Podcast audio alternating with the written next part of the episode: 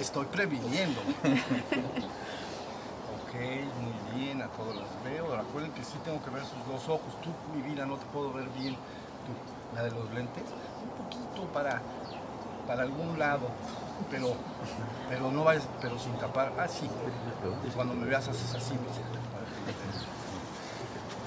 Por allá no te veo a ti. A ti la, no, un poquito hacia un lado. Ah, bueno. Eso. No así, ¿me entienden? Y así menos. Así. Con los ojos bien abiertos. Bien abiertos. Muy bien. Ayer estuvo muy bonito. Bueno, a mí me gustó mucho. Ahora va a estar muy bueno también. Van a ver. Bueno, la idea es esta, amores. Hoy vamos a volver a hablar de lo que tú eres de tu verdadera naturaleza inmutable y eterna. Eso es lo que eres, eso no cambiará jamás. Y también vamos a hablar de los velos, nuevamente, que impiden que tú te veas a ti mismo tal cual eres, en su estado de perfecta desnudez. ¿Ok? Lo que tú eres en verdad. La metáfora que usamos es, importa mucho porque es muy, muy clara, es muy sencilla, pero es muy clara, ¿no? Hablábamos de esta bailarina y decíamos que esta bailarina está ahí adentro en su habitáculo, en su habitación. No ha salido al escenario, no ha salido al escenario de la existencia, no ha, venido, a no ha salido al escenario, no ha salido. Y entonces ella, vamos a imaginar que tiene un gran espejo así de piso a techo por todos lados de la habitación entonces no puede más que verse a sí misma tal cual es en su estado de perfecta desnudez. ¿Ya vieron? Nada le impide verse a sí mismo porque no tiene ningún velo. Si tuviera velos no se vería tal cual es, pero como está en su estado de perfecta desnudez, por donde voltee, siempre se va a estar viendo a sí misma tal cual es. ¿Se fijan? Ahí, en esa habitación interna. Entonces, ¿qué es lo que la bailarina ve? Es difícil, eh, bueno, es fácil decirlo y vivirlo implica que ustedes tienen que dirigirse a la habitación de la bailarina. Pero lo que ella ve en sí misma es que ella es una y única. Ella es inmutable y eterna. Ella es uno, único, desprovisto de toda dualidad. Una dualidad implicaría que ella ve algo diferente de sí misma, pero no puede hacerlo. Solo se ve a sí misma, porque donde voltea en la habitación, entonces se ve a sí misma. Es como una hermosa virgen de 16 veranos que se ve a sí misma en su estado de perfecta desnudez. Y dice, solo yo soy, solo yo soy, no hay nada más que lo que yo soy. Y lo que yo soy es inmutable, y es eterno, y es absoluto. ¿Ya se entendió? Esa es la razón por qué los maestros que nos han precedido en el pasado, buscando transmitir esto, dijeron, bueno, es que la bailarina es un Atman, es un sí mismo, porque Atman, ¿recuerdan? Atman en, español, sí mismo. Yo me veo a mí misma, a, a sí misma, soy un sí mismo, pero ¿qué soy en sí mismo? No es que se lo pregunte el, que lo experimenta, pero al verse a sí mismo, soy absoluto, soy absoluto, soy Brahman. ¿Por qué soy absoluto? Porque no puedo ver nada aparte de lo que yo soy. Eso es lo más que se puede decir de lo que vive la hermosa bailarina dentro de su habitación. Dirían ustedes, yo usando metáforas y palabras, ya te fuiste a la sombra. bastante Dijiste, ay nanita, me otra vez, ya viste a quién le va a tocar. recién llegado, no sabe lo que Bienvenido. Bienvenido al sol de Torremolinos. El calladito te dijo ahí, siéntate No, es el mejor lugar de todos.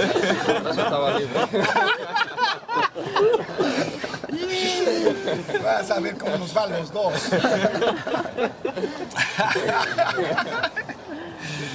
Muy bien. Qué bárbaro. Es novatada, ¿ven? Está novatada. Dijeron, denme el mejor lugar, acabo de llegar. Que ahí siéntate. Qué precio más caro.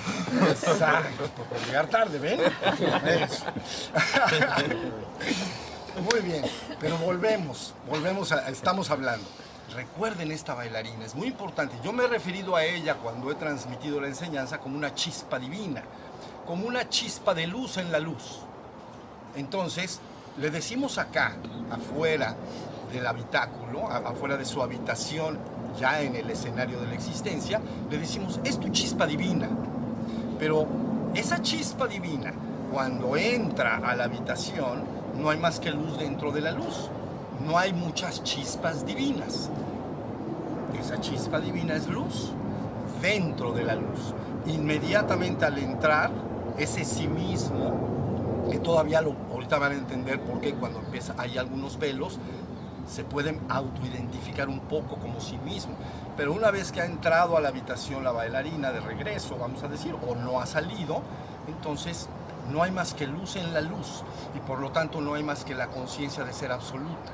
Por eso se dice el uno sin segundo, desprovisto de toda dualidad. El uno, el uno, sin segundo, desprovisto de toda dualidad. Porque la dualidad implicaría, como en este momento, si yo veo este árbol que está a mi lado, se está filmando, es este árbol que está aquí a mi lado, entonces hay una dualidad. No, entonces digo, ah, yo estoy acá y el árbol está ahí. Entonces hay una dualidad, pero por eso se dice, no, allá en la habitación, ahí en la trascendencia, eres el uno sin segundo desprovisto de toda dualidad. Eres, y por lo tanto eres absoluto en sí mismo, ¿no? Porque aquí no eres absoluto en el sentido humano, porque yo estoy aquí y el árbol está ahí y ustedes están ahí. Entonces, eres absoluto, bueno, no, porque yo soy, yo estoy acá, yo soy yo, ese árbol está ahí, esta persona está acá, etcétera. ¿Sí se entendió? Pero ahí la bailarina no puede, no puede ver nada de eso. Es el absoluto. Y por eso les he dicho la vez pasada, en el día anterior, es como la gota de agua que regresa al océano. ¿Ya vieron? Entonces, el océano no son muchas gotas. Nadie ha visto gotas dentro del océano. Nadie.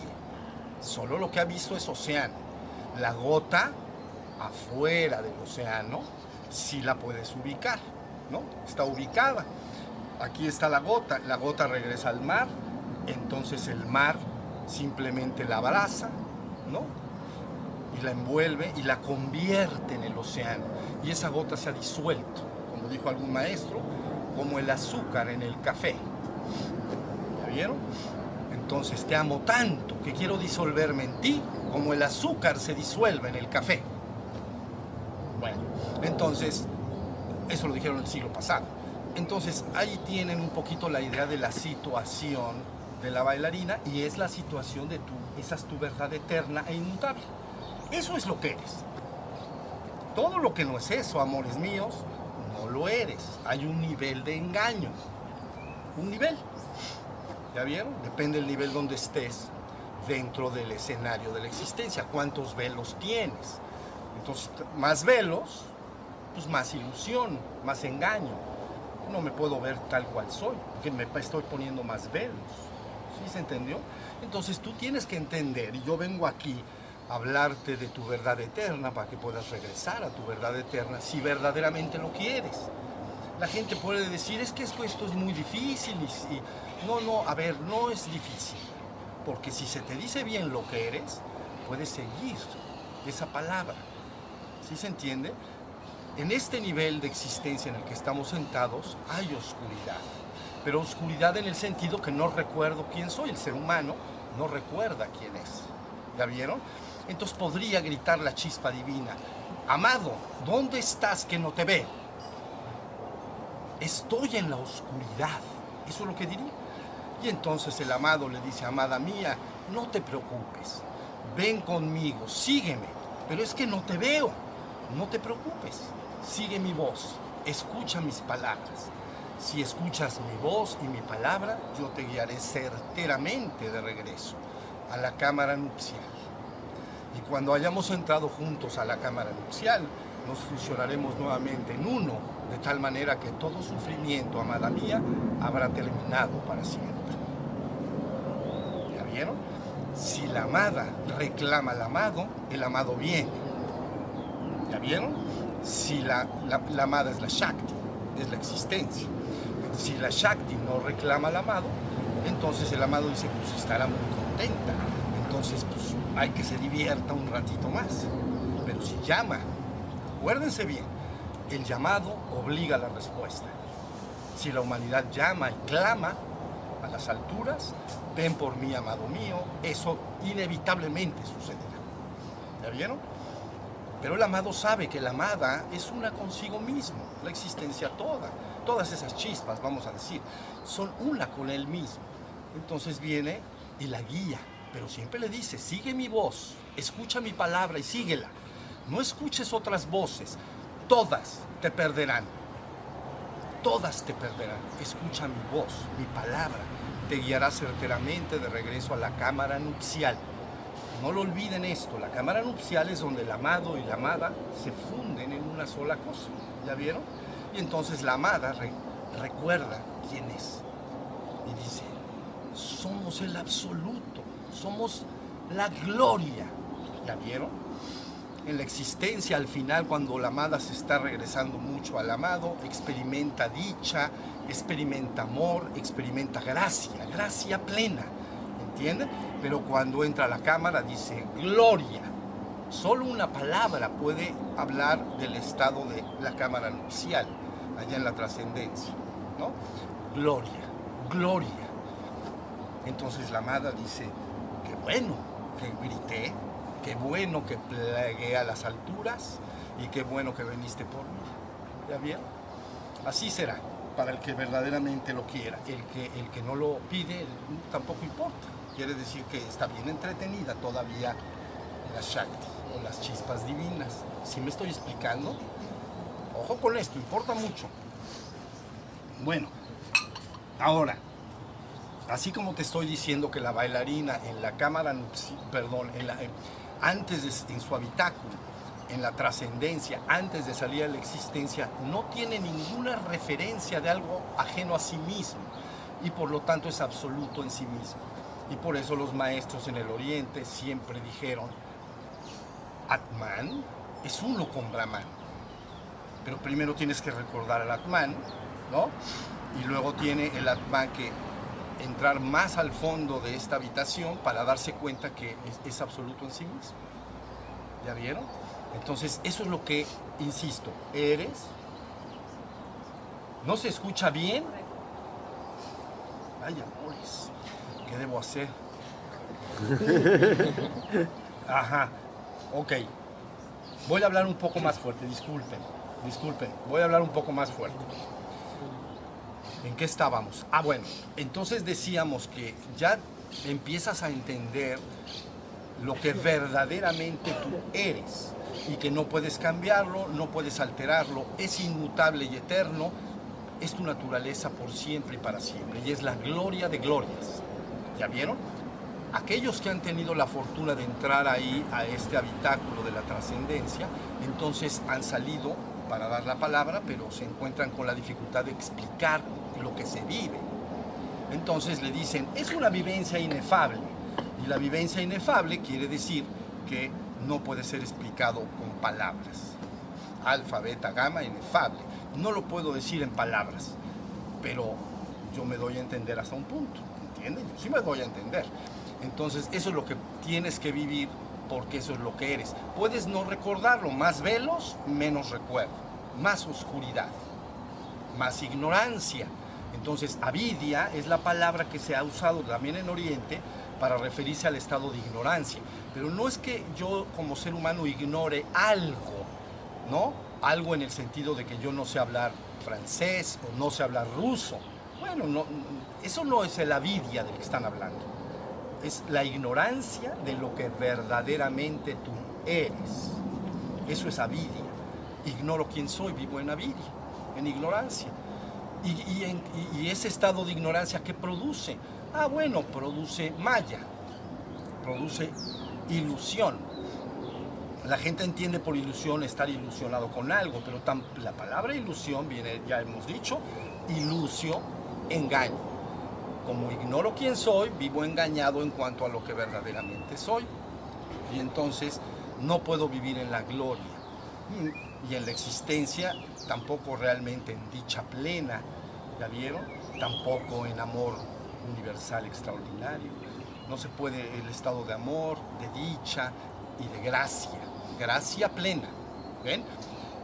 Ya lo que se vive cuando la cámara nupcial ha sido contenida, cuando se ha reabsorbido la chispa, entonces viene la vivencia directa de la gloria. De la gloria de ser el único y único, el uno y único ser que es y existe. El uno y único ser que es, allá, en la trascendencia, y existe. Es decir, todo lo que existe, yo soy. Es mío también. Soy yo, no es que sea mío, soy yo, porque son esas chispas y yo sé que esas chispas, todo lo que existe, soy yo. Ya, ya lo, están entendiendo y entonces yo soy el único ser que es. ¿A dónde lo soy? Ahí, en la trascendencia. Soy el único ser que es. Y, y soy el único ser que existe. Porque aquellos otros que veo son las mismas chispas divinas que yo soy. Entonces yo no vivo en ilusión. ¿Ya vieron? No estoy en maya. Ni ignoro nada. Yo sé lo que soy. ¿Ya vieron? Ignoro el francés, sí. Pero no ignoro lo que yo soy. Por eso se habla de omnisciencia. Sé todo lo que yo soy. Lo sé. ¿Ya vieron? Humanamente hay una infinidad de, conocimientos que no conozco. ¿no? Entonces la gente diría, soy muy ignorante en los conocimientos humanos. Sí, pero no en cuanto a lo que soy. Ahora sí me están, ya me oyen mejor porque ya levanté el voltaje. Ya le subí tres rayitas, vidas. Bueno, hasta ahí estamos entendiendo ya lo que eres, lo que vendrá a ti con certeza absoluta tarde o temprano, ¿no? Aunque sea al final del calpa, pero lo tendrás que vivir y recordar porque es lo que eres, ¿no? El calpa, quiere, fin del calpa quiere decir que te quitan los velos aunque no quieras. Entonces, vas para adentro, vas para adentro. ¿Cómo de que no te vas a meter para adentro? Bueno, ahí entonces ya están entendiendo algo importantísimo. Ahora viene el proceso llamado velos, ¿no? Porque la bailarina, nuevamente, está en su habitáculo, rodeada de espejos por todos lados y por lo tanto la única información que tiene es de su estado de perfecta desnudez tal y cual ella es. No puede ver nada, se voltea y se voltea y se voltea y simplemente ella es esa hermosa jovencita en su estado de desnudez, no se ha vestido.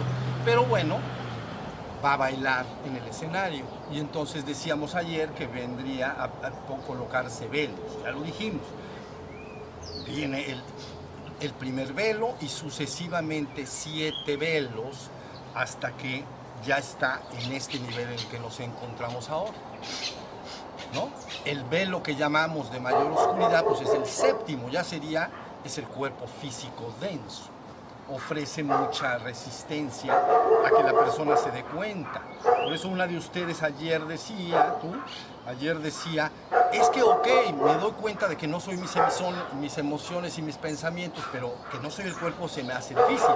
Es porque el cuerpo siempre está presente. ¿Entiende? Una emoción y un pensamiento aparece. Eh, una emoción hermosa o desagradable, pero no puede permanecer mucho tiempo. Entonces aparece, permanece la emoción, por ejemplo, alegría, tristeza, miedo, eh, y entonces permanece, permanece, pero bien rápido, vida se, se, se, apaga, se apaga y desaparece. Entonces, y tú dices, bueno, pero yo estaba antes de que apareciera la emoción, ¿no? Apareció la emoción, permaneció, ¿no? Si me enojé, pues, me encolerizo y me convierto en rabia, pero de todas maneras, antes no estaba en rabia, ¿entienden? No estaba enojado, pues aparece, eh, permanezco en rabia, enojado, molesto, ¿no?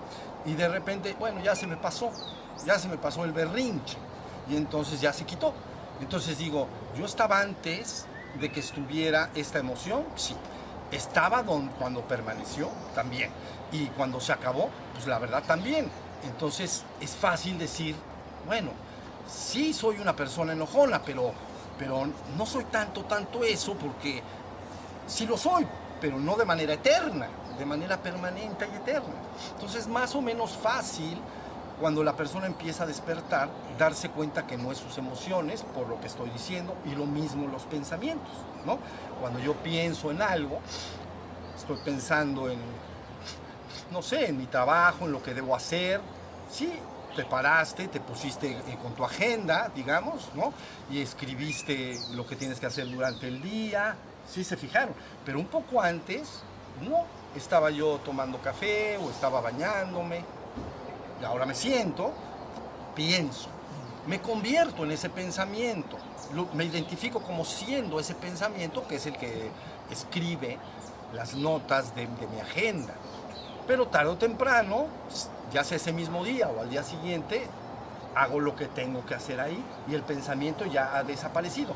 Entonces, es bastante, puedo estar pensando, ah, es que ahora voy a planear un viaje de vacaciones ¿no? Entonces es más, siempre soy yo el que está pensando, pero es fácil saber que no es el mismo pensamiento, ¿no? Entonces me puedo separar un poco y decir, bueno, yo pienso, pero, pero si no pienso tampoco me pasa nada. Antes no estaba pensando y no, no estaba pensando en eso. ¿Ya vieron? Lo que ella comentaba que es verdad es que el cuerpo, que bárbaro, siempre está presente. O alguien se le desaparece de repente y luego se le aparece, eso no, les conviene, ¿me entiendes? Se van a pegar un susto bueno. Entonces, el, cuerpo tiene una presencia muy fuerte y por eso el velo más, oscuro. Bueno, no es que sea oscuro, es una chulada, pero de todas maneras es, es, oscuro en cuanto a que vela la conciencia de lo que son, porque siempre está ahí. Y tú dices, bueno, ¿y eso qué? Bueno, que el cuerpo está sometido a la a la enfermedad, a la vejez y a la muerte. Entonces yo me identifico con el cuerpo y creo ser el cuerpo, 100% el cuerpo, entonces lo único que quiere decir es que vivo en mi estado, eh, eh, como un ser corruptible y mortal.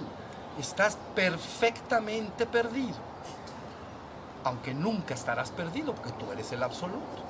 Pero crees ser un ser corruptible, efímero, mortal, transitorio, y luego pues te da miedo, como dicen por ahí, casi todos, no todos, pero casi todos tiemblan ante la presencia de la muerte.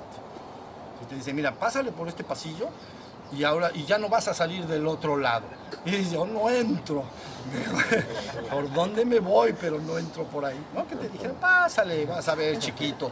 Cuando quieras salir del otro ya no estás. ¿No? Todos tiemblan delante de la muerte, o casi todos. Otros no anhelan más que irse de este mundo, ¿entienden? Pero eso es porque ya recordaron bien quiénes son. Entonces, eh, ellos, ellos clamarían a las alturas, no hay mayor liberación que la muerte, pero alguien que está completamente despierto. Pero alguien que no, alguien que está identificado con ese el velo del cuerpo, no dice eso. Si tú le dices, no hay mayor liberación que la muerte, dice, este hombre está mal de la cabeza, ¿o qué le pasa? Como que no hay mayor liberación, me voy a morir me voy a morir. Fíjense las palabras, me voy a morir. Cuando no te puedes morir, eso sí no lo puedes hacer. ¿Ya viste? No te vas a morir nunca, aunque quieras. Es una ilusión que te mueres. Eres una ilusión que eres el cuerpo. ¿Sí se está entendiendo? Entonces, por eso, como es tan contundente la presencia del cuerpo y todo el tiempo nos está informando, nos informa a la conciencia que si eres, con ese velo, siempre está, siempre está, siempre está. Es como la bailarina se pone sus siete velos y antes de quitárselos, si sale allí al escenario, pero antes de empezar hacer su danza, por donde quiera que se mueva, siempre va a tener el velo más exterior. Entonces es muy contundente, es muy presente. Y ella va a puede, podría confundirse y decir, ah, ya se me olvidó que yo soy la bailarina hermosa, ¿no? En perfecto estado de desnudez. No, no soy eso, soy este velo exterior último, ¿no? Y entonces ya está en la Biblia, la bailarina, ya se confundió. Ahora sí se entendió. Por eso es que el cuerpo es, se le llama, es un nivel de, obscuridad, no porque lo sea. Para, que- para el que está despierto no, es eh, no, pasa nada, pero para los que aún están en el sueño de las eras, sí, sí están identificados con el cuerpo, sí creen ser el cuerpo, y entonces viven un tanto en desdicha, porque el cuerpo aparte siempre hay que estarlo, se- echa a perder rápido, si, si no le das de comer, luego no te, tienes que ir arrastrando, no tienes fuerza. Y, me da sed, y me, no sé qué. Y si como, tengo que ir al baño. Y si no voy al baño, tengo que comer. Y si como, voy al baño. Si como, dices, esto es, una, es la danza de quién sabe cuántas cosas. Pero siempre está informando, informando, informando. ¿Sí se entiende? Entonces ahí tienen que ese velo exterior es de gran ilusión, por eso se dice la ilusión de los sentidos. Bueno, Maya. ¿Por qué? Porque al informarme a través de los sentidos, entonces me empiezo a identificar con el vehículo. ¿Entienden? Y entonces, ahora que me identifiqué con el vehículo, ya vivo en, una, en un estado de ignorancia, de malla y de sufrimiento en cierta manera, porque está sometido a la enfermedad, a la vejez y a la muerte, y es transitorio. Nadie está en gloria si su cuerpo es transitorio, efímero y mortal. No lo está, aunque quiera. Ahora ya está la idea. Entonces luego recuerden que el siguiente velo hacia acá es el velo del cuerpo físico sutil que le llaman. Y ese cuerpo de físico sutil, la información que tenemos los seres humanos, es lo que tú llamarías vitalidad. Vitalidad. Es decir, me siento vital. Me siento con energía. Ese cuerpo, esa energía que puede mover al cuerpo denso, mira, le hago así, entonces es, la energía del, del cuerpo físico sutil el que lo permite. ¿Ya vieron? Por eso cuando una persona, por ejemplo, enferma, come algo y le cae mal al, estómago, alguna bacteria o alguna cosa, y entonces, si se fijan ustedes, cae en vi- pierde la vitalidad se queda acostado y no tiene fuerzas para nada, porque toda la energía del cuerpo físico sutil se está yendo al cuerpo físico denso para luchar y, corregir el mal, el problema, ¿no? Producir anticuerpos, está ocupado en algo, en una tarea, y yo lo siento como una falta de vitalidad. Entonces cuando pasa el mal, pasa el problema, digamos, ya me sano en mi estómago y todo, empiezo a cobrar mi vitalidad. ¿La vieron? Y entonces me empiezo a restablecer. ¿Sí se entendió?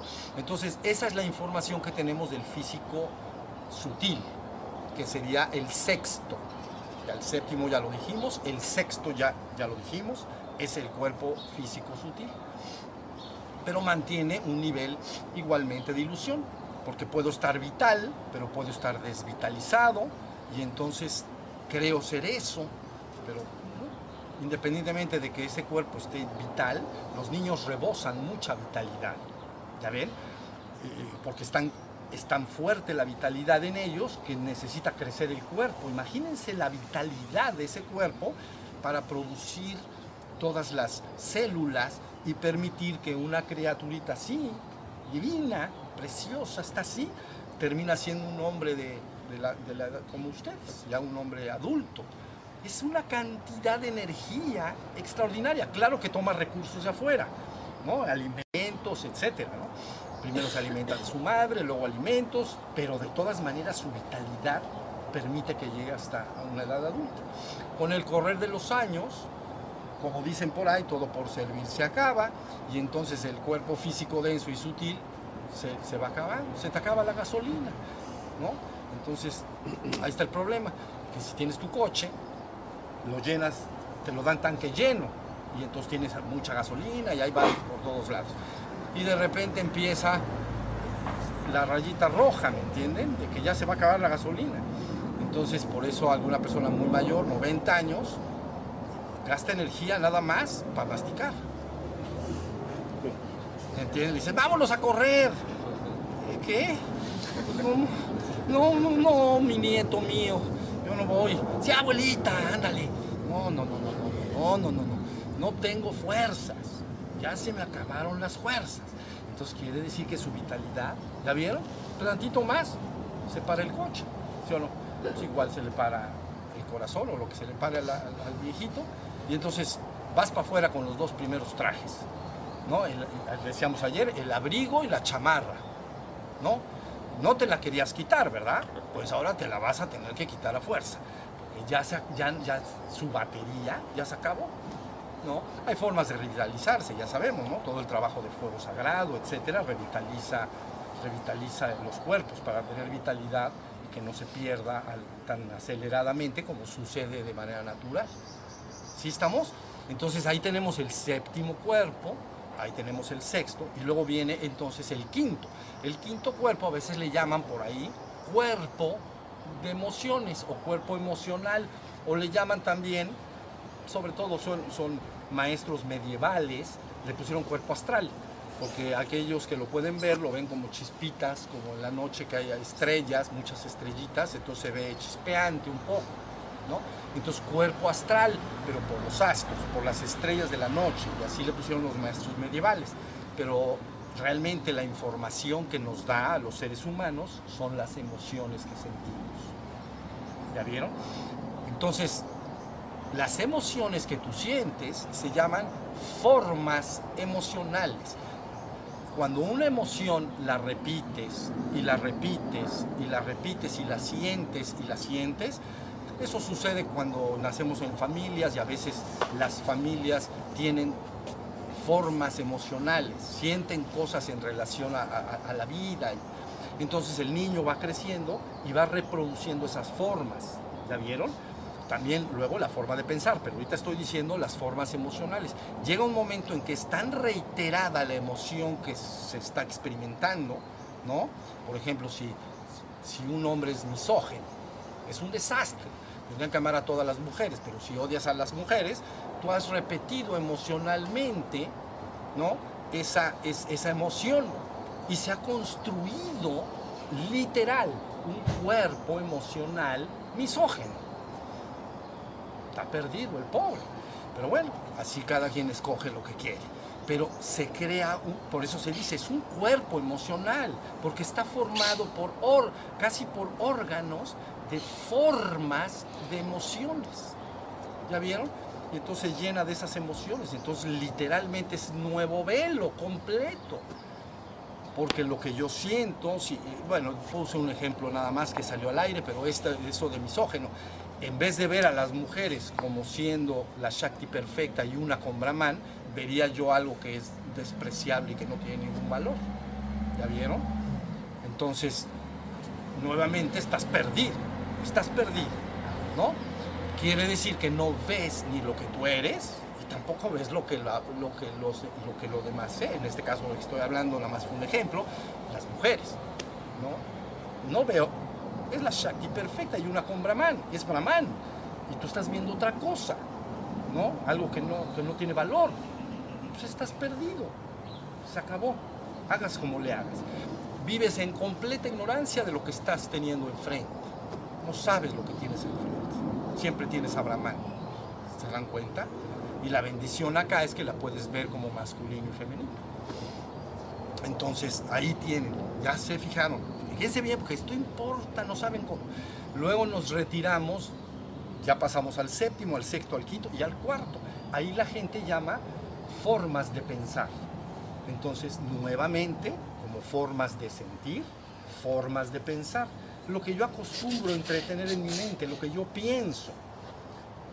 Con el correr de los años me empiezo a nutrir esos cuerpos y también el físico. Según se alimenta la familia, digamos, alimenta al hijo. Físicamente, pues. Lo que acostumbra a comer eh, los padres y los mayores, pues tú se lo das a tus hijos. Entonces tus hijos se alimentan físicamente, pero idénticos se alimentan emocional y mentalmente. Están expuestos. Aparte son poderosas esponjas. Entonces que, debería el hombre ser muy consciente de esto. No hay mayor bendición para un niño de nacer que, nacer en una familia en que lo amen, lo la, la protejan si es mujer, la amen, la protejan, la contengan, ¿ya vieron? Que se sienta cuidado, protegido, amado. Es lo más importante. Los primeros siete años, importantísimo. ¿Ok? Bueno, y después también. Pero bueno, quiere decir que eso importa mucho. No saben cuánto. Porque donde ahí introduzcas elementos indeseables, eso va a tener repercusiones bien, pero bien grandes el resto de la vida. ¿Ya vieron? Siempre. Y hay luego mucho trabajo que hacer. Es un desastre. Pero bueno, entonces están las formas de pensar. La forma de pensar es lo que piensa la familia. ¿Qué valora la familia? ¿No? Si alguien valora la creatividad, la abundancia y la riqueza, que bueno, lo transmite al hijo y el hijo se contagia y empieza a crear formas de pensar. Si alguien valora la pobreza, el desprecio a las cosas del mundo, pues para él hace, pero se lo da, a su, se lo da igualmente a, a su hijo y su hijo lo absorbe. ¿Ya vieron? Formas de pensar. ¿Cómo pienso?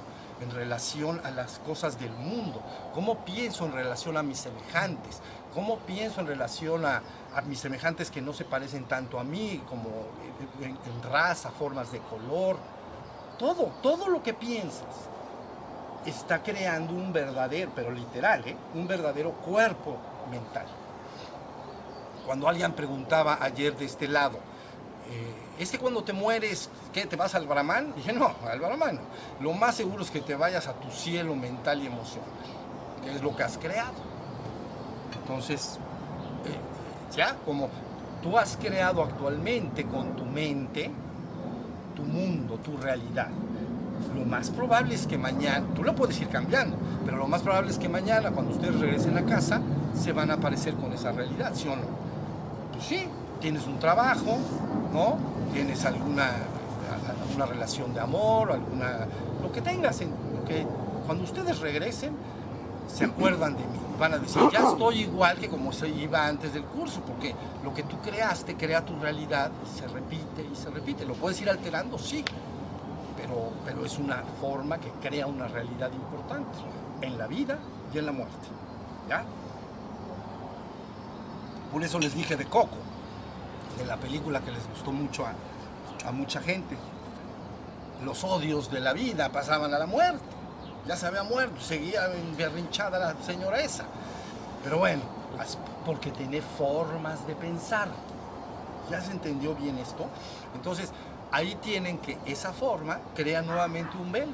Porque lo que yo pienso en relación a los seres que me rodean, a la naturaleza misma, a los animales cuando hablabas del perro, etcétera, depende esencialmente de, mis formas de pensar.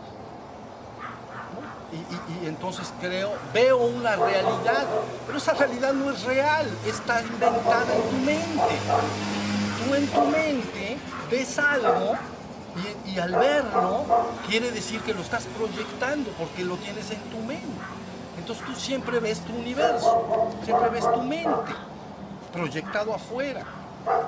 No puedes ver lo que verdaderamente es, porque entonces no podrías ver más que a Brahman en todos lados. ¿Sí se entendió? Y por eso aquel místico también del siglo pasado dijo, ahora, ¿a quién enseñaré ahora? Veo todo lleno del Señor y me pregunto, ¿a quién enseñaré ahora? Si el Señor está en todos lados. Sí, pero lo, que se le olvidó decir es, sí, pero ellos no lo ven. Tú lo ves, pero ellos no lo ven. Entonces, pues más vale que se los digas. tú ves Brahman, me da mucho gusto.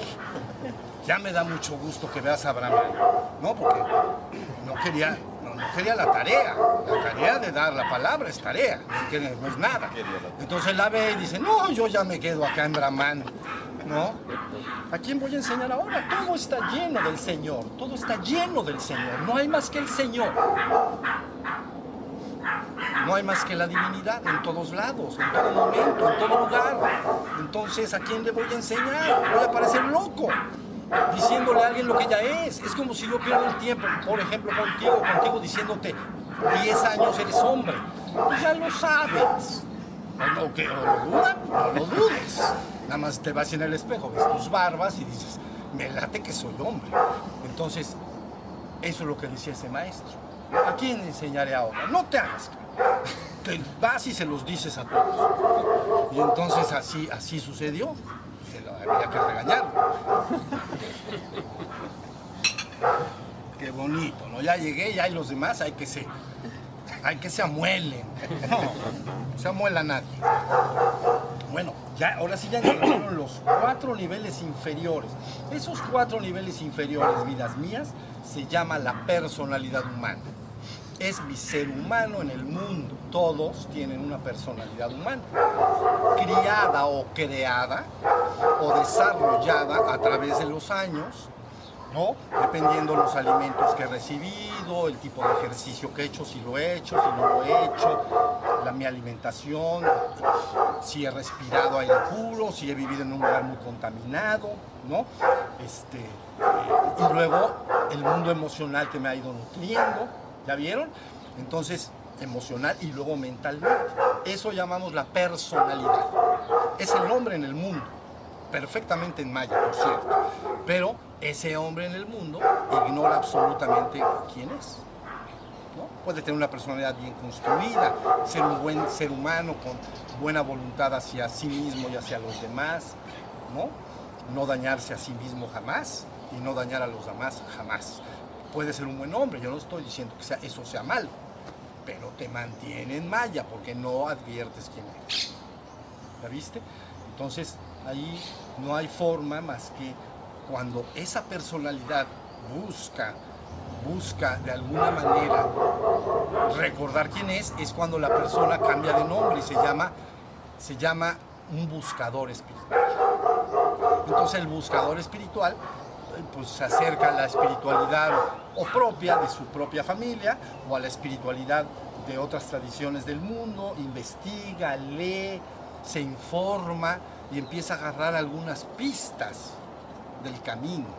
Y se llama entonces buscador espiritual. Cuando reconoce el camino bien, bien, bien, ya no es un buscador espiritual. Buscar algo cuando ya lo encontraste es de locos. ¿Entiendes? Si tú olvidas dónde dejaste las llaves de tu coche en tu casa, entonces, pues lógicamente las vas a tener que buscar, si no, no te vas. Pero encontrarlas y cegarlas buscando es de locos. Realmente pues, es una tontería, pues, ya la tengo en la mano. Entonces el buscador espiritual ha terminado.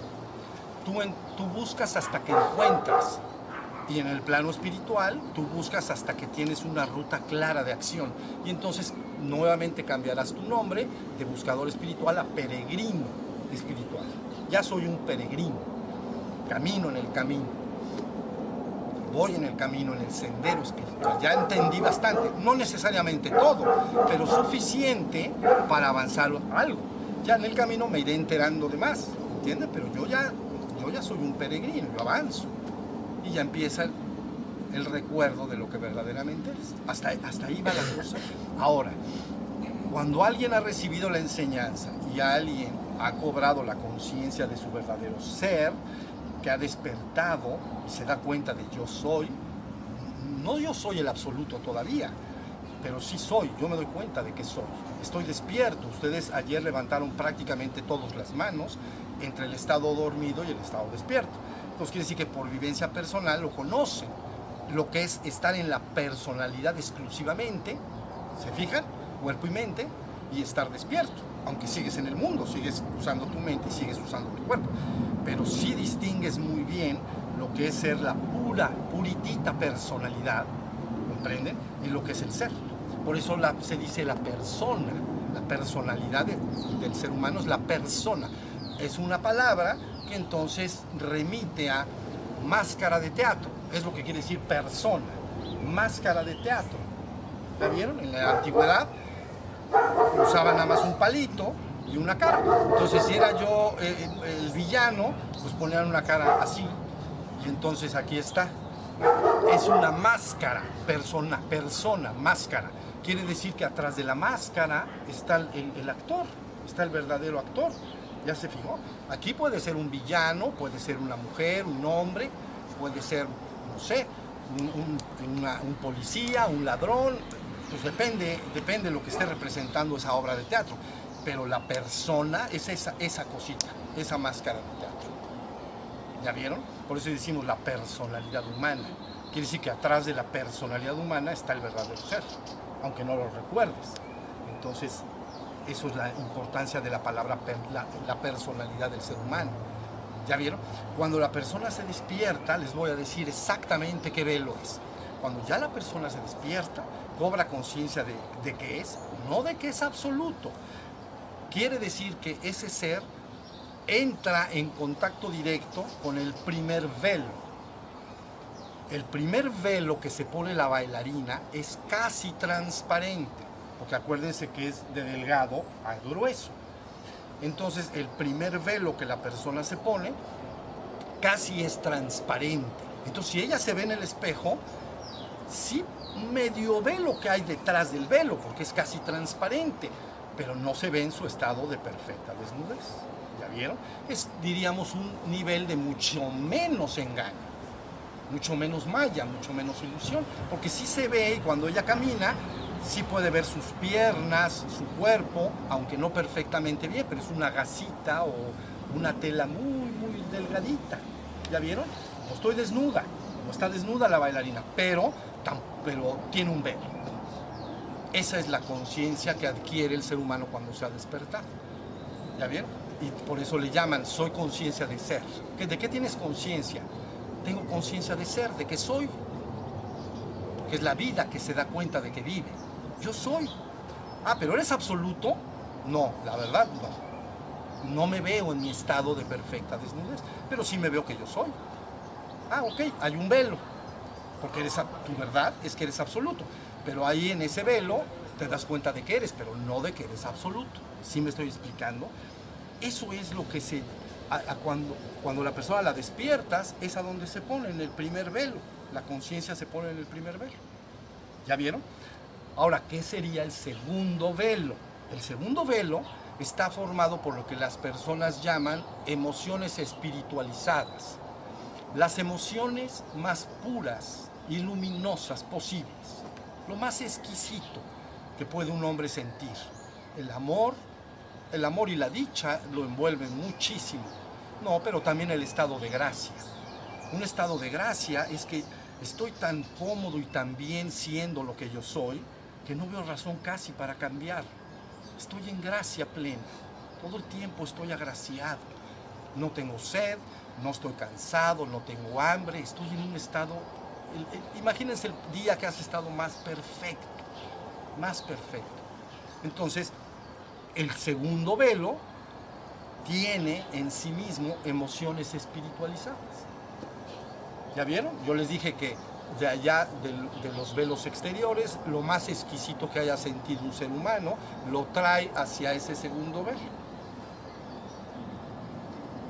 Son sus tesoros.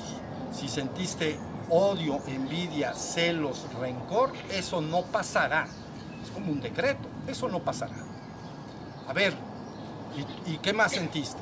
No, pues es que sentí amor, sentí compasión, sentí paz, a veces sí, extraordinaria, un estado de dicha. Ah, eso, tráetelo para acá.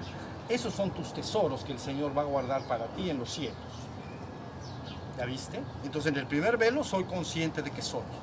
Es prácticamente un cuerpo sin forma. ¿Entiendes? No tiene forma. El siguiente es las emociones más exquisitas que puedes imaginar, sentir y vivir. Eso es lo que está en ese cuerpo. Ese sí es un cuerpo que radia como una estrella en todos sentidos. ¿Ya vieron? Destella. ¿Tenemos pila? Sí. ¿Sí? Abusado con... con... ¿Por qué?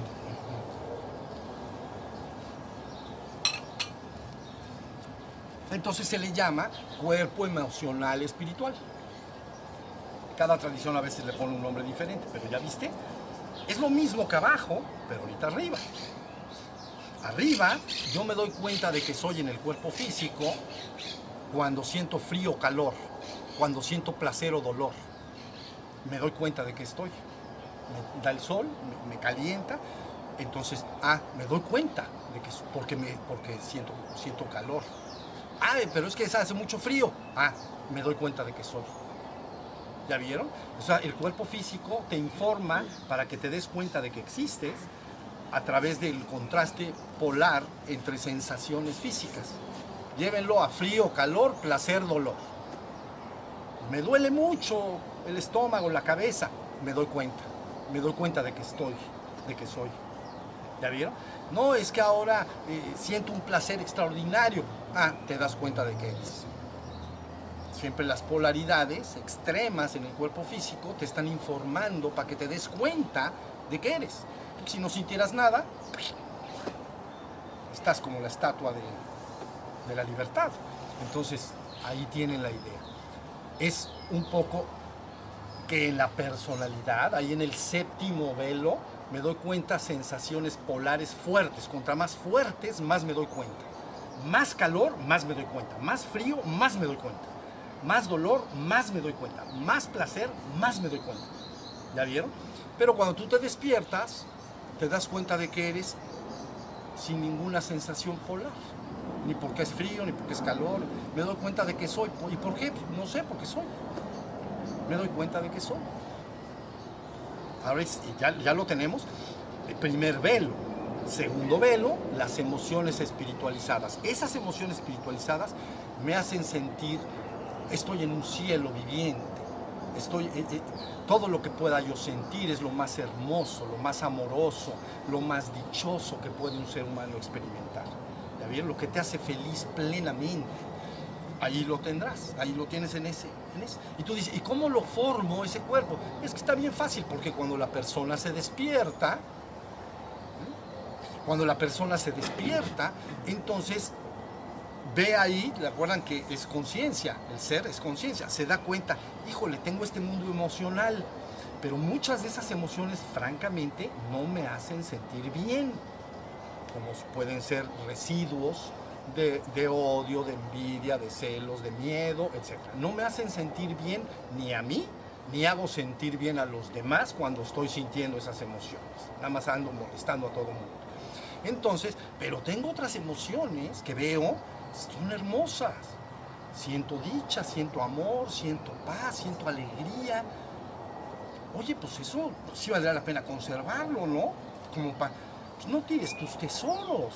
Es de torpes tirar y deshacerte de tus riquezas y tesoros. No lo hagas. Entonces solito el ser conserva eso y se forma un cuerpo emocional espiritualizado mucho más abstracto que el otro. ¿Ya vieron? Pausa. Sí, eso sí tiene pila. Sí. Llenita. Llenita, llenita. Bueno, también tiene, es una cámara ya viejita, porque la usamos desde el año, es, con esta se ha filmado todo, pero tiene un tope así. Entonces le dije ahorita, me despertó la idea en la mañana y lo mandé a llamar a Héctor. Oye, ¿abriste la cosa para verme o no me veías? Entonces va a ser audio en vez de video. Me dice, no, sí, lo abrí. Si se ve que estoy ahí atrás.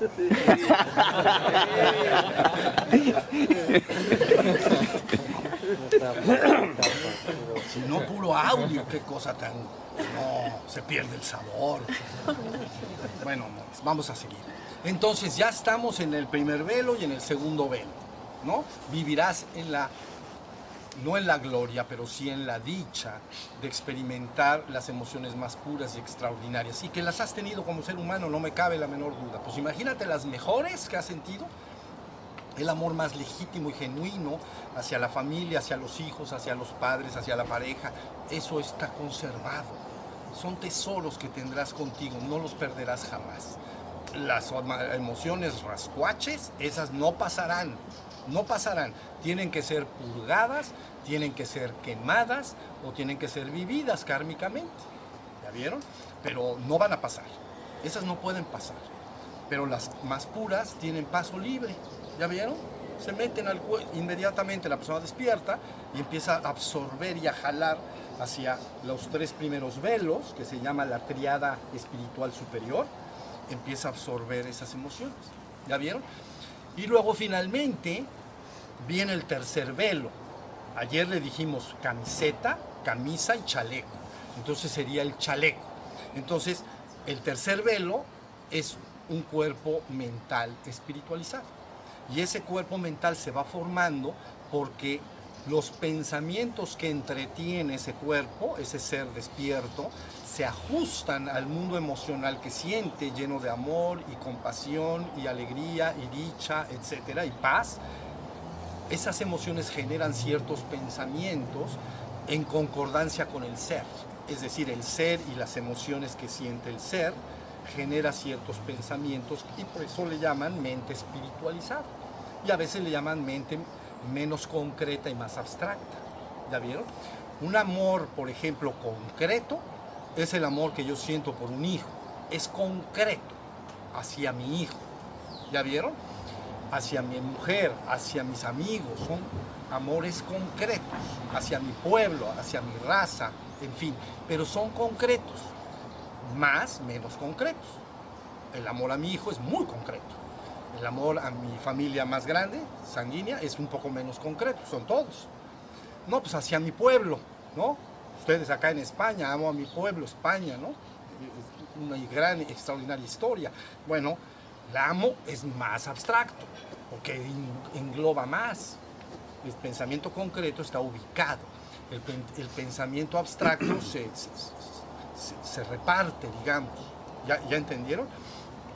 Y entonces, así sucesivamente, como yo siento amor por algo concreto, puedo sentir amor, por ejemplo, por toda la humanidad. Eso es muy abstracto. ¿Ya vieron? Pero como yo estoy en el estado de ser y advierto que todos son el ser junto conmigo y siento amor genuino hacia el ser que yo soy y ellos son, mis pensamientos se hacen mucho más abstractos. Los englobo y lo que deseo para mí lo deseo para todos. ¿Sí se entendió? Es un pensamiento mucho más abstracto. Es el mismo, puede, pero uno es hacia algo muy concreto, que es mi hijo, y el otro es hacia toda la humanidad en su conjunto. Y luego puedes ir a más, a la naturaleza toda, ¿no?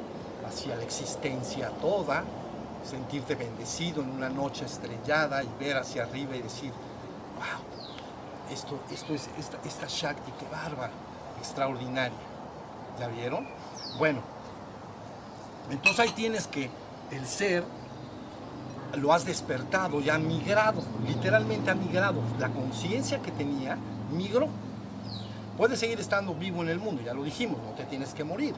Estoy diciendo que lo que migró es la conciencia. Entonces ya la personalidad humana empieza a desaparecer progresivamente. ¿Ya vieron? Y lo que queda es un ser despierto mucho más espiritual. Está espiritualizado porque solo contiene los elementos más omniabarcantes. El ser que él es se da cuenta que es el ser de todos. No, se, no todavía no vive que él es todos.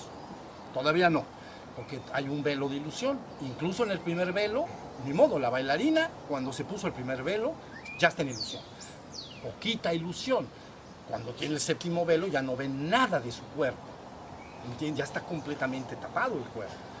¿Ya? Cuando se pone el primer velo apenas, pues está prácticamente transparente. Entonces sí se puede, sí ve el cuerpo ahí en el espejo, sí lo puede ver. No perfectamente desnudo, pero sí lo ve. En el séptimo más grueso, se acabó. Ya no ve nada de su cuerpo. Es mayor ilusión. Menos se da cuenta lo que él es la bailarina, pues. Si me estoy explicando hasta acá, ¿ya me oyen mejor? Ya le levanté las rayitas, no las he bajado. Entonces, muy bien. Ahí tienen el proceso que debe seguir el peregrino espiritual. Entonces, es bendecido la persona que comprende y anhela regresar al bien amado. ¿Entienden? Cuando se dice el bien amado, en, en términos orientales sería, como lo mencioné al principio, la conciencia absoluta Shiva va por su Shakti cuando su Shakti plega y, la llama y le dice, amado, estoy en la oscuridad. Eh, ya me perdí, no sé ni dónde ando. Y le digo, pero si aquí estoy, siempre he estado. No, pero es que no te veo. Entonces dices, no te preocupes, como no me ves, yo sí te veo. Entonces, sigue mi voz, escucha mi palabra, certeramente te llevaré a casa, certeramente. ¿Ya vieron? Eso es lo que sucede y entonces ya la humanidad individualmente, cada individuo o en su conjunto, puede iniciar la migración, es literalmente una migración, la conciencia migra. Y en vez, y, yo he llamado que entonces se sufre un cambio de polaridad, de identificación. Antes estaba yo identificado, creyendo ser, identificado es creer ser algo. Estoy identificado con ser mi personalidad. Yo creo ser mi personalidad. Pero conforme te despiertas hay un cambio de polaridad de identificación. Me empiezo a identificar con el ser que yo soy y a experimentar las emociones y pensamientos que corresponden con ese ser que yo soy. Entonces ya se polarizó. Por eso se llama migrar la conciencia. Hay términos en todas las tradiciones espirituales, comprenden, la tradición que ustedes conocen más posiblemente, o algunos, la tradición cristiana, este proceso le llaman ascensión, ¿no? Ascender. ¿Por qué? Porque vas a ascender del cuaternario, de la personalidad humana, vas a ascender, le llaman al reino de los cielos, ¿no? Entonces tengo que ascender, lógicamente, a, a mi identidad espiritual. Todavía no divina, pero sí espiritual. ¿Ya entendieron? Donde ya me concibo como un ser, ahí puedo empezar a experimentar la unidad, la eternidad, a ver si llega el momento, hablaremos de eso. Pero ya, ya, ya, me, ya me hubo un cambio de polaridad y por eso le llaman ascensión. También le llaman despertar, le llaman pasar de la muerte a la vida, ¿no? La resurrección de los muertos es un mensaje de que en la personalidad estás como muerto, que no te das cuenta de lo que eres. Pues debes volver a la vida, ser resucitado. ¿Ya vieron? En Oriente le llaman estás dormido, tienes que despertar. Dormido, despierto, muertos y vivos, ¿no? Yo he venido para que tengan vida y la tengan en abundancia. Entonces es, volvamos. He venido por ustedes y les señalo a ustedes que este no es tu reino verdadero. Es un paso en el camino que había que explorar. Pero mi reino no es de este mundo. Pues todo ya se dijo. Mi reino no es de este mundo. Mi reino es el reino del Padre. Entonces se está refiriendo a lo divino. ¿Ya vieron? Entonces todas las tradiciones han el hombre nunca ha estado solo. El bien amado siempre ha estado presente, guiando las cosas a través de cualquier hombre que es como cualquier otro hombre, pero que sí ha vivido algo que la mayoría de los hombres no han vivido. Ha recordado algo hasta un punto. ¿Ya vieron? Y entonces los que lo recuerdan completamente, bueno, son guías definitivas para, para la humanidad. ¿Son superiores en alguna forma al hombre? No, no, es que no hay superior, no hay inferior. Todos somos el absoluto, pero el que lo recuerda lo dice y el que no lo recuerda pues debería escucharlo y debería tratar de vivir. Pues pero si no quiere escuchar dice pues ahí te quedas. Ahí te quedas ya ni modo. Nos vemos en la próxima ronda. Esto es literal. Entonces, Así son las cosas. No está, me estoy explicando bien y me estoy explicando la profundidad de lo que estamos hablando. Ya este ser que se ha despertado y que mantiene el primer nivel de ilusión, sabe que es un ser, pero no sabe que es absoluto, porque tiene un velo. Entonces, ahí mismo estaré con ustedes para que de ahí puedas marchar a lo divino. Y entonces, como tú eres lo divino, entonces más o menos es como si le dijeras a la bailarina, mira hermosa bailarina, andas nada más con un velo, de arriba para abajo, pero quítatelo de una vez, quítatelo. No, pero es que yo no me lo quito porque yo soy este ser. No eres ese ser. Eres el ser absoluto y divino. Te lo tienes que quitar. Si me dejas, te lo arranco no, no, no, no me lo arranques porque no sé qué, me da miedo el absoluto, me da miedo. No le saques. Y entonces finalmente se animan, sí se animan. Miriadas se animan. Miriadas de chispas divinas se animan a ir al bien amado. Y entonces se ponen flojitas y cooperando. ¿Entiendes? Y dicen, bueno, pues ahí va. Es como echarse a la alberca de agua fría. Dice, ay, ay, nanita, pero a la una, a las dos, y ahí vámonos para la alberca. Y entonces te metes el dedo, está frío, está frío, está frío, échate al agua. Bueno, más o menos lo mismo, porque la chispa, sépanlo bien, la chispa divina sí tiene un... Lo han traducido de una manera que no me gusta, pero dicen el temor de Dios. Porque la chispa divina se acerca al océano de luz infinita y eterna y dice, ay, si me meto ahí, caput, caput, toda, toda individualidad se habrá extinguido. ¿Ya vieron? Pero eso es la mejor noticia de todas. no le saquen. Entonces nada más es decir, pues, flojito, tú tienes que animar, ¿entiendes? Te tienes que animar. Y el bien amado te tiene que estar siempre convenciendo, dándote seguridad. No, no le saques, tú ven, ven, ven. Por eso se dice, vayamos, amada mía, vayamos a la cámara nupcial. Fúndete conmigo, no temas. Toda la Shakti es la existencia. ¿Ya vieron? Y se le dice, así se es, ¿no? Darle confianza suficiente a la amada para que vaya y vaya a tus brazos y entonces se fundan en uno. Y entonces Shiva y Shakti se harían uno, absolutamente uno. ¿Ya vieron? Y entonces dirías, esto es lo que soy.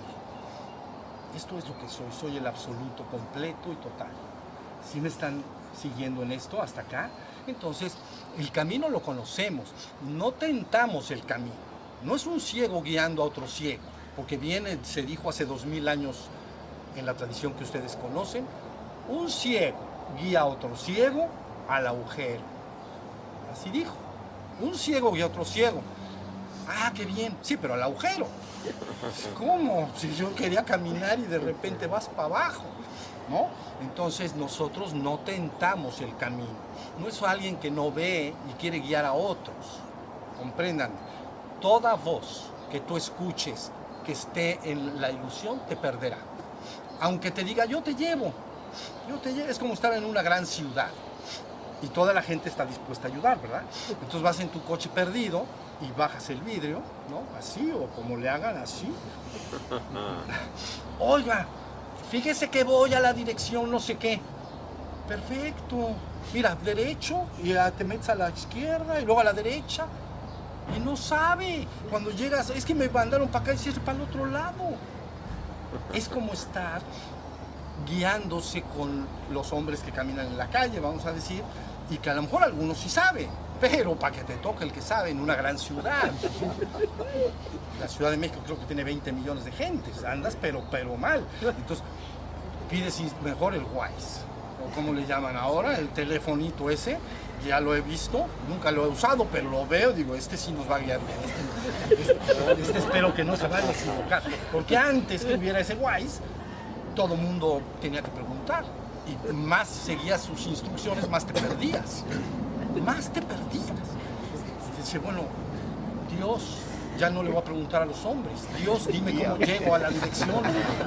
Pero Dios ese es asunto tuyo. Eso a mí no me preguntes, qué te metes ahí, Bueno, si está, entonces ahí tienen la idea solo hay una voz que te guiará, solo hay una palabra. Y yo me he referido a esa palabra con P mayúscula, palabra. Es una P mayúscula. Todas las otras palabras, todas, están bajo el velo de la ilusión. Algunas un poco menos, ¿no? Hay a hombres que, que saben bastante y tienen bastante experiencia, le llamaríamos en la tradición de aquí de ustedes, por ejemplo, grandes santos, que tienen alguna experiencia relacionada con lo espiritual y todo pero solo una palabra es completa y absolutamente certera y te llevará a casa, solo una. Las demás tienen velos de ilusión y, no cabe duda que los que están en, si le preguntas a alguien, oye, guíame espiritualmente y está en el cuaternario, te va al agujero, eso sí te va a llevar al agujero, va a estar bien perdido. Entonces, lo primero que uno debe de hacer es, ok, si me acerco a la espiritualidad que, está reportada en el mundo, me acercaré a las fuentes más fidedignas, más sólidas, que han vivido más años. Son las grandes tradiciones espirituales y místicas, pues son las más certeras, ¿entienden?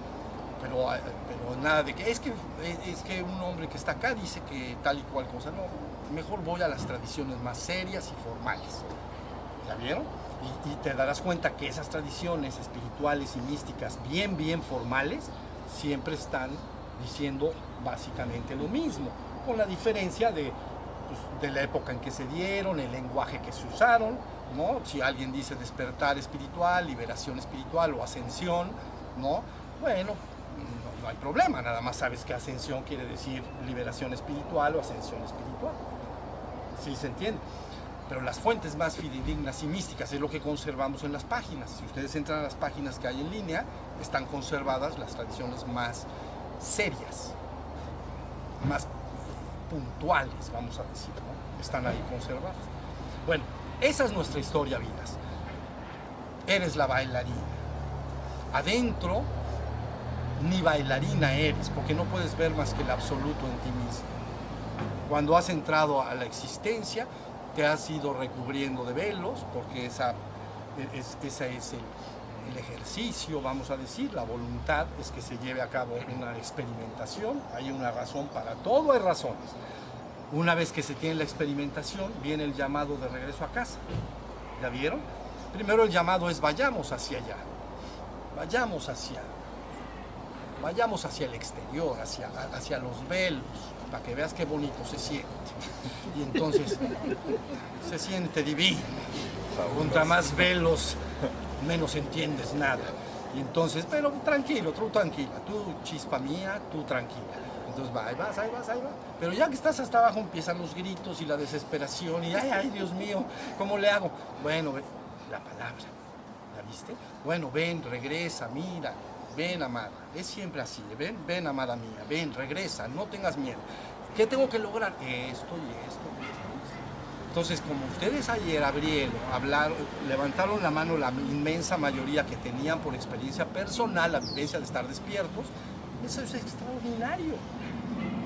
Quiere decir que nada más deben de ir consolidando ese estado para que se haga permanente y natural. Si ahorita les cuesta un poco de trabajo estar despiertos durante el día, no se ha convertido en tu estado natural. ¿Sí se entendió? En mi estado natural no tengo que esforzarme para vivirlo, ¿no? Si tengo que esforzarme mucho, todavía no se ha hecho natural. Y tengo que hacerlo natural. No tengo que estar así todo el día tenso para estar no olvidándome de mí, ¿me? Vas a parecer quién sabe qué. Te van a decir, ¿por qué haces así con las manos? Es que si no, se me olvida que yo soy.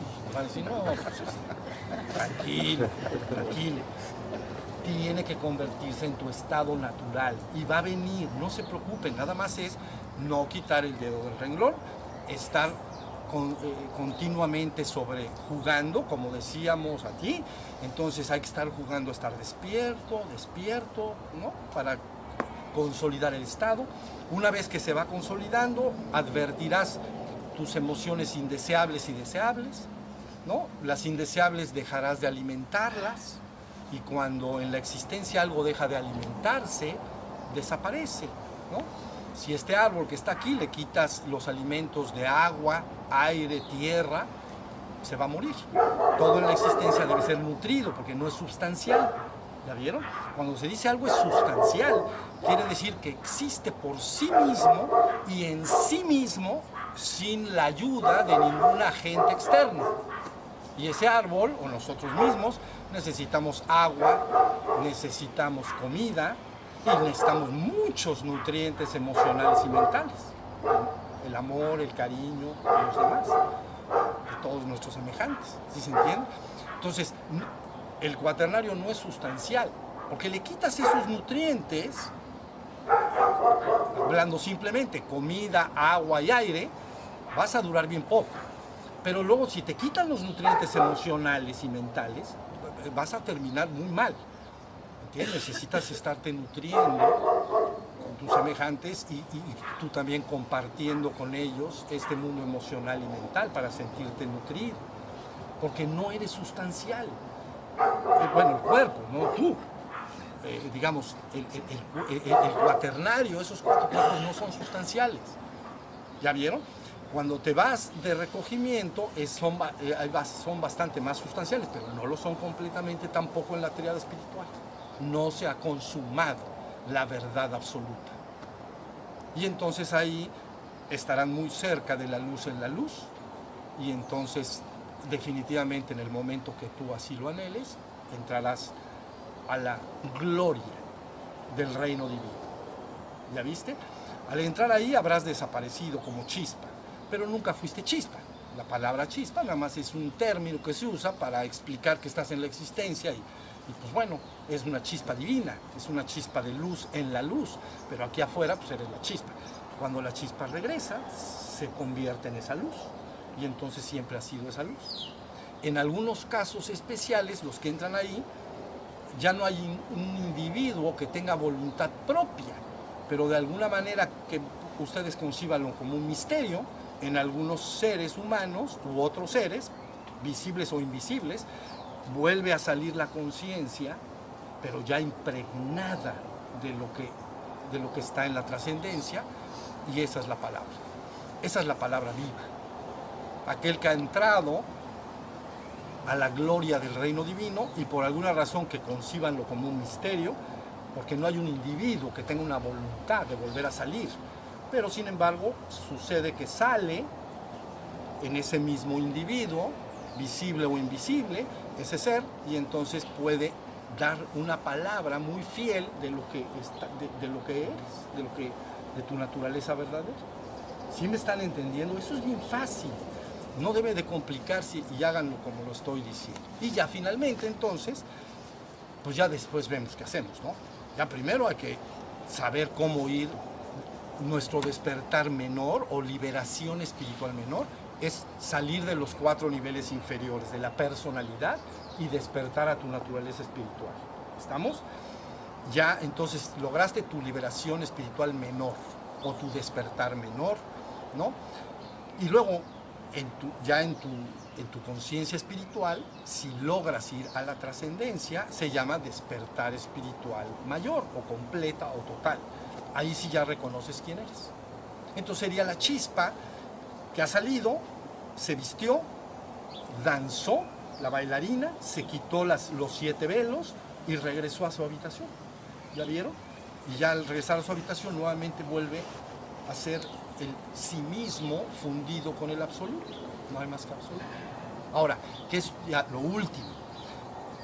Si la persona va hacia allá, mientras está en ese estado de ser absoluto, más allá de la existencia o afuera de la existencia, entonces se llama, lo dije ayer, Nirvikalpa Samadhi. Es un término que implica, Samadhi es un estado de la conciencia.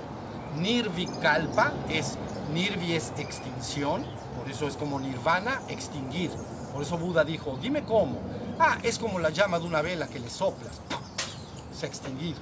Entonces, nirvi, extinción. Nirvana, estado de extinción. Nirvi, kalpa, samadhi. Kalpa es era o manifestación cósmica. Es decir, es la bailarina en el escenario, con los velos. Eso es un kalpa. ¿Ya vieron? Entonces, cuando la persona entra a lo divino, entra en un estado llamado Nirvikalpa Samadhi, estado de conciencia en el cual se ha extinguido completamente la información del kalpa. No hay existencia. Y en ese estado, la verdad, la verdad, nunca la vi. Es una ilusión. Pero, pero ahí está. Ahora, si esa persona entra ahí, imagínense que por un misterio vuelve a abrir los ojos esa persona, ¿no? Entonces resulta que la información que está ahí del absoluto se mete en toda la existencia y ahora todo está pleno de ser. Entonces no ve más que el absoluto en todos lados, tanto en la trascendencia como en la existencia. Todo lo que él puede ver está pleno del Señor o está lleno del absoluto. Es el absoluto. No importa lo que veas. Y te darás cuenta que al ver eso, lo que ve cualquier ser que tiene cualquier nivel de ilusión, está engañado. Vive en avidia, vive en maya. Y lo único que puedes hacer por él es decirle lo que verdaderamente es. No, no puedes hacer nada más. Ya lo es de todas maneras, aunque no se acuerde. Pero si lo pidiera, porque normalmente hay un pedido, por eso se dice el llamado obliga a la respuesta. Entonces, si hay un pedido, se, da, se da la, la instrucción suficiente para que se despierte. Actualmente la humanidad ha estado plegando y llegó el momento y sonó la hora de que la palabra llegue al mundo, a todo el mundo, y la humanidad de manera mucho más colectiva empiece su camino de regreso a casa. En el pasado no era así. En el pasado era un proceso individual. ¿Se comprende? En el pasado remoto, 100, 200, 500, 1000, 2000, 3000 y 6000 años atrás, entonces, si alguien quería regresar al bien amado, entonces mostraba su interés y se le aislaba de la sociedad y se le llevaba lo que ahorita entenderían ustedes como un monasterio. ¿no?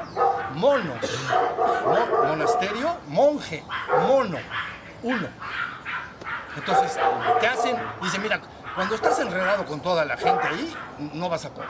Porque hay tantas palabras y tantas opiniones que está muy, como dicen por ahí, está muy pelón. Entonces vamos a agarrar y te vamos a hacer un monos, un monje, un solitario.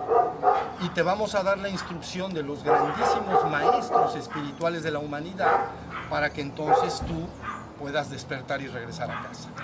¿Sí me estoy explicando? Ese era el proceso en el pasado. Era, se les llevaba de manera individual y muy puntual. Seres que estaban muy listos para ello. Se les llevaba. Cuando avanzaban en su despertar o lo culminaban, eran libres absolutamente de quedarse ahí o regresar a la sociedad. ¿Entienden? Y al regresar a la sociedad se podían convertir en, en maestros o escribían libros o compartían con sus semejantes. Y si no, no, se quedaban en el monasterio y ya. Luego eran libres de ir al mundo.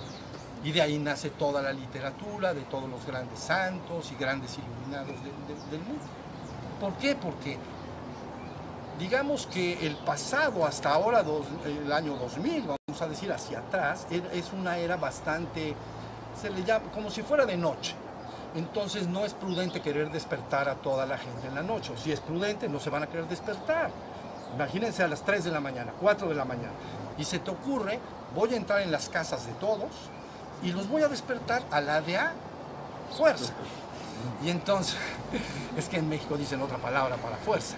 Entonces, a la de a fuerza, resulta que los voy a despertar a todos a las 3 de la mañana. No sabes la resistencia que vas a tener, porque estás escogiendo mal el momento. Están dormidos los pobres. Es bueno, está de noche está de noche. Entonces se llama era oscura. Es una era oscura, pues eh, la noche es una era oscura, chiquita, ¿no? Pero es una era oscura. No despiertes a todos, pero ¿qué tal si tú sabes que va a empezar a amanecer? ¿No? Aquí amanece retarde, por cierto, siete y tantos. Pero bueno, ya son como las siete y ya va a querer amanecer. Y ves los primeros brotes de luz. Entonces dices, ahora es cuando. ¿Ya vieron? Pueden hacer no una era oscura, sino una era de luz, porque va a amanecer. De tal manera que ahí sí soy sabio y prudente, porque toco en las puertas y las ventanas y las gentes, ayudadas por el sol, empiezan a despertar. Luego les dices, prendan sus cafeteras rápido para que se despierten más rápido. Pero es de día, ya va a amanecer. Bueno, esa es la situación actual. El mundo del año 2000 hacia atrás, durante varios miles de años, estaba de noche.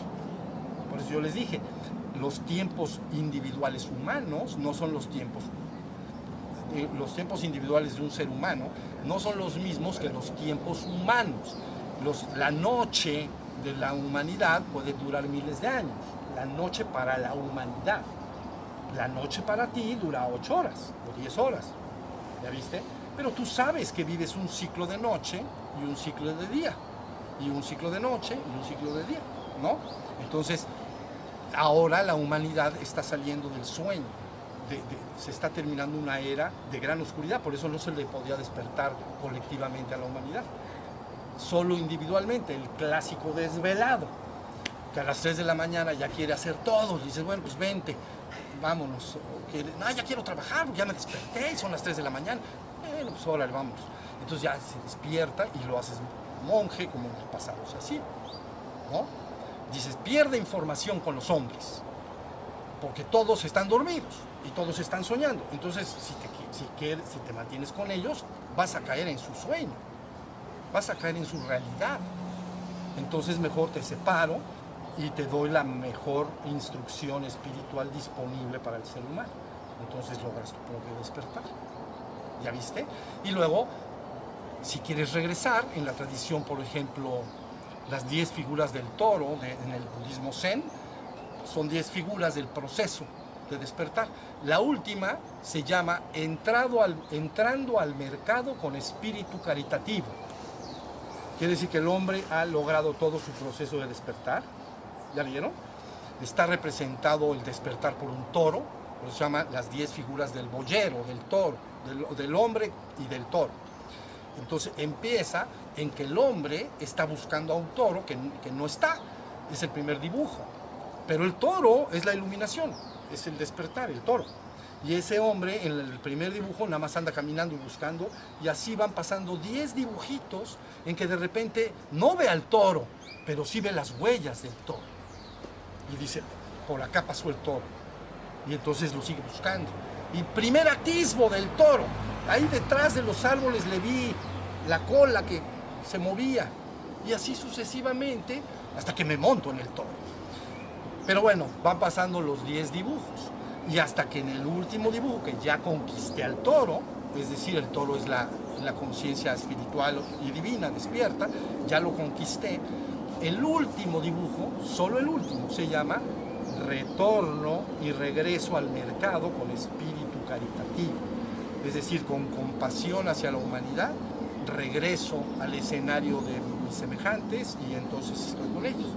Y eso quiere decir espíritu caritativo, ¿no? Con caridad, con, verdadera compasión, con verdadero amor. Y ahí termina el viaje. Primero busco un toro que no veo, pero yo sé que lo debo buscar. Se llaman las 10 figuras del boyero. Y luego va avanzando hasta que lo veo, lo persigo, me monto en el toro, luego me convierto en el toro y luego, fíjate, ¿ahora qué hago? Pues bueno, ¿quieres? Regresa con tus semejantes y les dices lo mismo. ¿Sale? Bueno, esa es nuestra historia, amores. Entonces, no hay más que seguir y estar felices. Yo te digo una cosa, no importa lo que veas en el mundo y cuánto sufrimiento te produzca, todo es una ilusión. Tu verdadera naturaleza y la de todos es la gloria eterna y permanente. Y tú acógete a eso, no importa lo que veas en el mundo, no importa el sufrimiento que veas. Claro, responde ante él y trata de aliviarlo, pero no caigas en ilusión.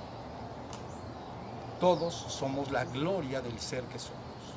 Entonces ese es nuestro caminar, esta es nuestra ida y venida, y ya que regresemos después del calpa, pues vemos qué planeamos, ¿sale? Hay, esto no se para, fíjense bien, esto no se para.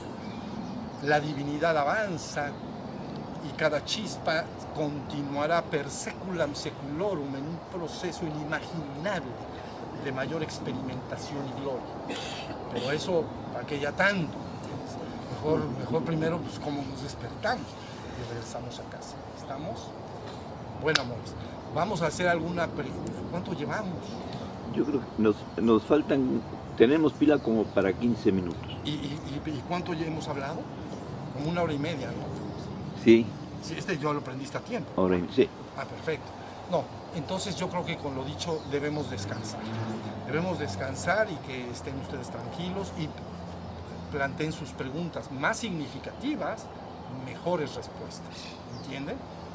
Hagan preguntas lo más significativas posible para que las respuestas sean lo más significativas posible. Por ahí dijo un maestro, bueno, era maestra, dijo en el siglo pasado, yo soy como un arpa, de la manera en que me toques será la música que escucharéis. Yo soy como un arpa. Si me tocas mal, pues oirás mala música. Si me tocas bien, pues oirás buena música. Entonces, pues igual, igual el que está sentado. Entonces, pero pueden preguntar lo que quieran, no se preocupen, pueden decir, ahora qué pregunto, que sea tan significativo. Ay, nanita, ¿qué voy a hacer? Mejor no pregunto. Ustedes me preguntan lo que quieran. Mejor borramos lo que dijimos y preguntan lo que quieran. Puso la, la pregunta difícil. Sí, se van a quedar así tronándose los dedos, Diosito ánimo. Van a decir que no es bueno lo que preguntan. No, es broma, pueden preguntar lo que quieran, amores, para eso estamos, ¿sale? Bueno, vamos a levantar nuestra mano, yo los voy a ver de aquí para allá.